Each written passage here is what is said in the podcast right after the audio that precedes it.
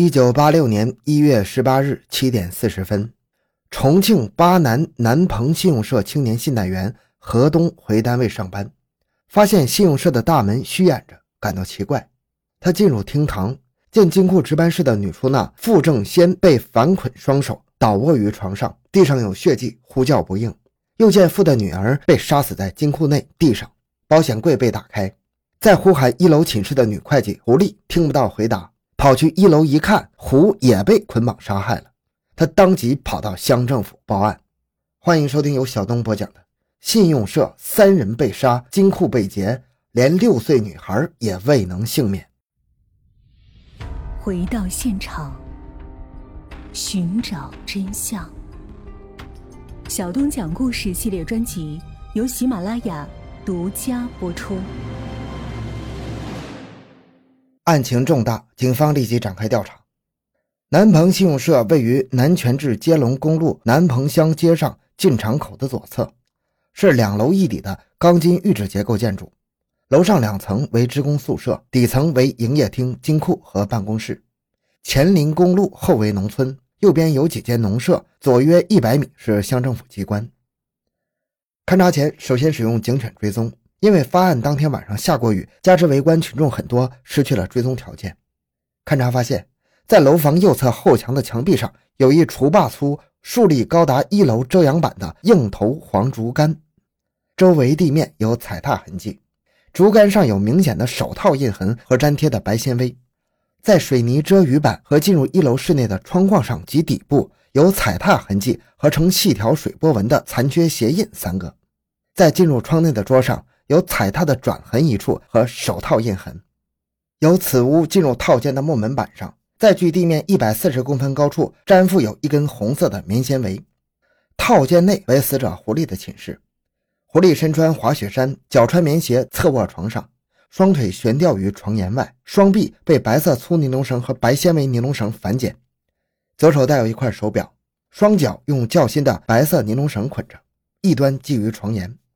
死者颈部被切开了三分之一，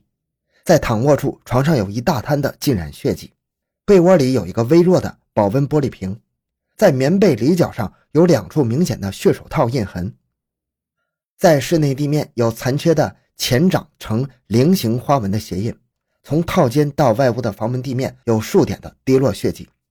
狐狸的屋外是一楼过道，右侧斜对面是供职工使用的单孔厕所。在厕所门外的垃圾上有一张擦拭过血迹的报纸，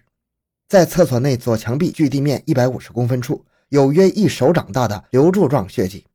在此地面上也有滴落血迹和重叠成细条水波纹的残缺鞋印。一楼过道中部是上二楼和下底层的楼梯，二楼共有五间屋，只住有女职工彭淑荣，产妇一人。她晾在二楼楼口的一件女士红色对襟罩衣不见了。从一楼到底层的水泥楼梯上有细条水波纹的模糊鞋印，在底层向上的楼梯第七级的楼梯上有一由下向上的抛洒血迹。底层营业厅和办公室的桌锁无撬压破坏迹象。营业柜台内左侧尽头为金库值班室，房门是开着的，暗锁完好。进门地面有一模糊的鞋后跟印。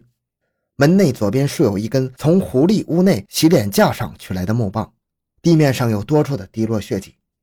在后墙窗户下的靠背椅上有开金库保险柜和营业厅大门的钥匙一串和挂锁一把，没有发现沾附血迹。在椅上拖放的小孩长裤上有一踩踏残缺的细条水波软鞋印椅子上还有一个被割断背带的小孩人造革书包。死者傅正先顺床侧卧，双手反捆，绳的另一端系于床头，手表的指针停在了九点二十分。下穿蓝色长裤，赤脚干净。双脚被塑料绳捆住，颈部也切开了三分之一左右。床上有大面积的浸染血迹，一直滴落到地面上。值班室内左侧的金库门在暗锁上方被撬开约手掌大的一个洞，地上有五块撬落的木屑，洞边沿有撬压痕迹，上面还粘附有少许的矿物质油，伴有黑色纤维。金库内放有三个装账簿和零钞的钱箱，两个保险柜。较小的一个保险柜明锁在锁栓上开着，两把暗锁完好。较大的一个保险柜打开了，柜底有大量散放的零钞，没有发现沾附血迹。在此地面有大量的呈细条水波纹的残缺鞋印，经清点被劫走现金三万零七百三十九点四元，还拿走了一个黑色人造革大皮包一个。金库中间地面上有一个小孩尸体，上身用小棉被包裹着，双脚外露，赤脚底沾有泥灰。解开棉被，发现小孩尸体颈部也有一个大的割创口，上穿红毛衣，下穿白色织裤，双手向后用人造革皮包捆着。地上有拖痕和一大滩血迹，小棉被上也有浸染血迹。在地面上发现有四个粘附血迹呈菱形花纹的残缺鞋印，其中一个长约二十六公分。营业厅的双扇大门虚掩，门内原有的挂锁发现在值班室内靠背椅上和一串钥匙放着。现场勘查进行到中午时分，这时专案组获悉，在界石乡的公路边发现有女人的红衣服和血手套等物，因此指挥员又立即带领技侦人员赶到界石的现场进行勘查。南鹏信用社大门外是由接龙到南泉的公路，沿公路方向行走约五公里就是界石乡。在快进入界石乡街上的纺织备件厂围墙外边的公路上，即是发现女人衣服和血手套的现场。勘查前使用了警犬追踪，警犬追踪到附近的江南锅炉厂又返回，没有发现可疑现象。而在基建厂附近发现了散开的女士衬衫一件、手套三只和手表一只，还有一个类似三 K 档头罩的东西，绿色塑料绳一根。经了解，案发当晚三点曾下过雨，而这些遗留物是干的，明显是雨后扔在公路上的。另外还发现了清晰的摩托车车轱辘印。对三具尸体检验，死者胡丽，女，二十三岁，眼眶部有钝器击伤，皮下出血，轻度肿胀，颈部有来回切割的大创口，死亡时间是饭后两个小时。死者付正先，女，三十三岁，颈部有来回切割的大创口，胃内容物是在饭后两小时左右死亡的。死者桂林，女，六岁，颈部也有切割创口，在颈部和颌骨处有两处锐器刺伤。在对两处现场进行勘查的同时，调查访问获悉，南鹏信用社员工有七个人，均在社内有寝室，有六个人是住在一楼，一个人住在二楼。当晚四名男职员都不在，三名女员工住在社内。产妇彭淑荣因为产期哺乳住在二楼，死者胡丽住在一楼，而死者傅正先带着女儿桂林在底层的金库值班室值班。对南鹏信用社周围居住的人访问得知。兽医站的青年职工胡某当晚看完电视剧《手枪队》以后，大约在十一点，他听见了信用社方向传来“砰”的一声，又听见有孩的哭声。彭某的住房与信用社紧挨着，他们平时很熟悉。当晚十一点，听见了狐狸的三声尖叫，他以为是开玩笑，没有理会。对界石公路边发现衣服、手套的现场查访获知，当晚十二点以后，下夜班的工人张某路经抛物地点，看见有两辆摩托车，其中一辆还开着灯。还有一位女工也反映，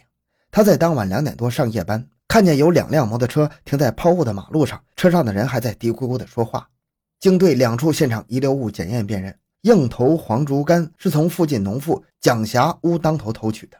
女色红色对襟罩衫是信用社产妇彭淑荣晾在二楼之物，捆死者的绳索除了较新的白粗尼龙绳是狐狸房中原有之外，罪犯作案遗留抛留在两个现场的有白纤维尼龙绳一根。绿色尼龙绳一根，白棉织手套四只，黑色女士尼龙兔毛口手套两只，旧红棉裤腿做的三 K 档式头罩两个，没有发现罪犯杀人的刀子和撬金库门的工具。经过对三名死者血型和地面粘附的血迹化验，狐狸是 A 型，傅正先及其女儿桂林是 B 型，楼梯的梯壁上是 B 型，报纸上擦拭血迹为 AB 型。唯独一楼厕所内墙壁和地面的血迹是 O 型。现场勘查结果没有获得罪犯遗留下任何直接有力的痕迹物证，而能提供罪犯形象的三名当事人均被杀死。所抢走的巨额现金又无特定特征，罪犯到底属何阶层，又潜藏在什么地方，真是扑朔迷离。这是一起比较棘手难办的特大恶性案件。现场勘查结束的当天晚上。局领导召集到场的各位领导和现场查访问的技侦人员，对案情进入了深入讨论。根据获得的各种信息，勾画出案件的大体轮廓。第一，案件性质，这是一起有预谋、有准备的抢劫杀人案件。罪犯抢劫现金是目的，杀死三个人是为了灭口。第二，发案时间，死者狐狸身穿棉衣棉鞋，尚未入睡即被杀害。傅正先及其女儿呈刚睡状就被杀死，是在饭后两小时左右死亡的。在联系邻居听到小孩的哭声和狐狸的尖叫声的同时，发案时间应该是九点到十一点半之间。第二，作案人数。从现场遗留的两种鞋印、两个 3K 档式头罩以及两双白色棉质手套和在届时抛弃的作案用具的情况看，进入室内的罪犯应该是两个人。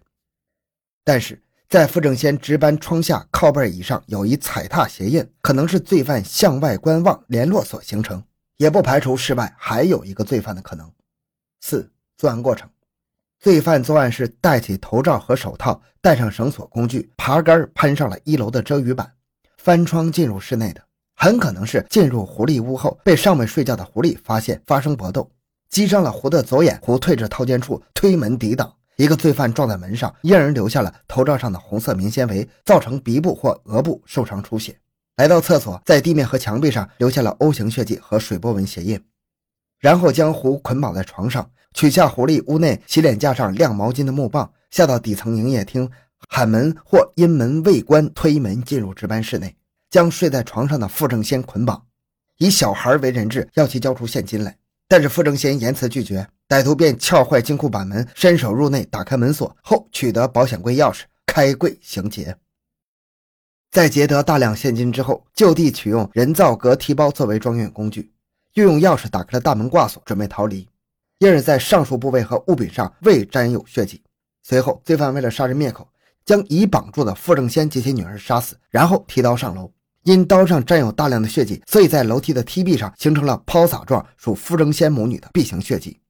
再进入狐狸房内将其杀死，用报纸擦净刀上沾附的血，因而，在报纸上形成了 AB 型血迹。作案后从大门逃离。当晚深夜两点半左右，又骑摩托车在界石公路上抛弃作案用具。然而，让警方困惑的是，从南鹏到界石相距七点五公里。用不了将近三个小时的时间呢，这中间出现了两个小时的时间差。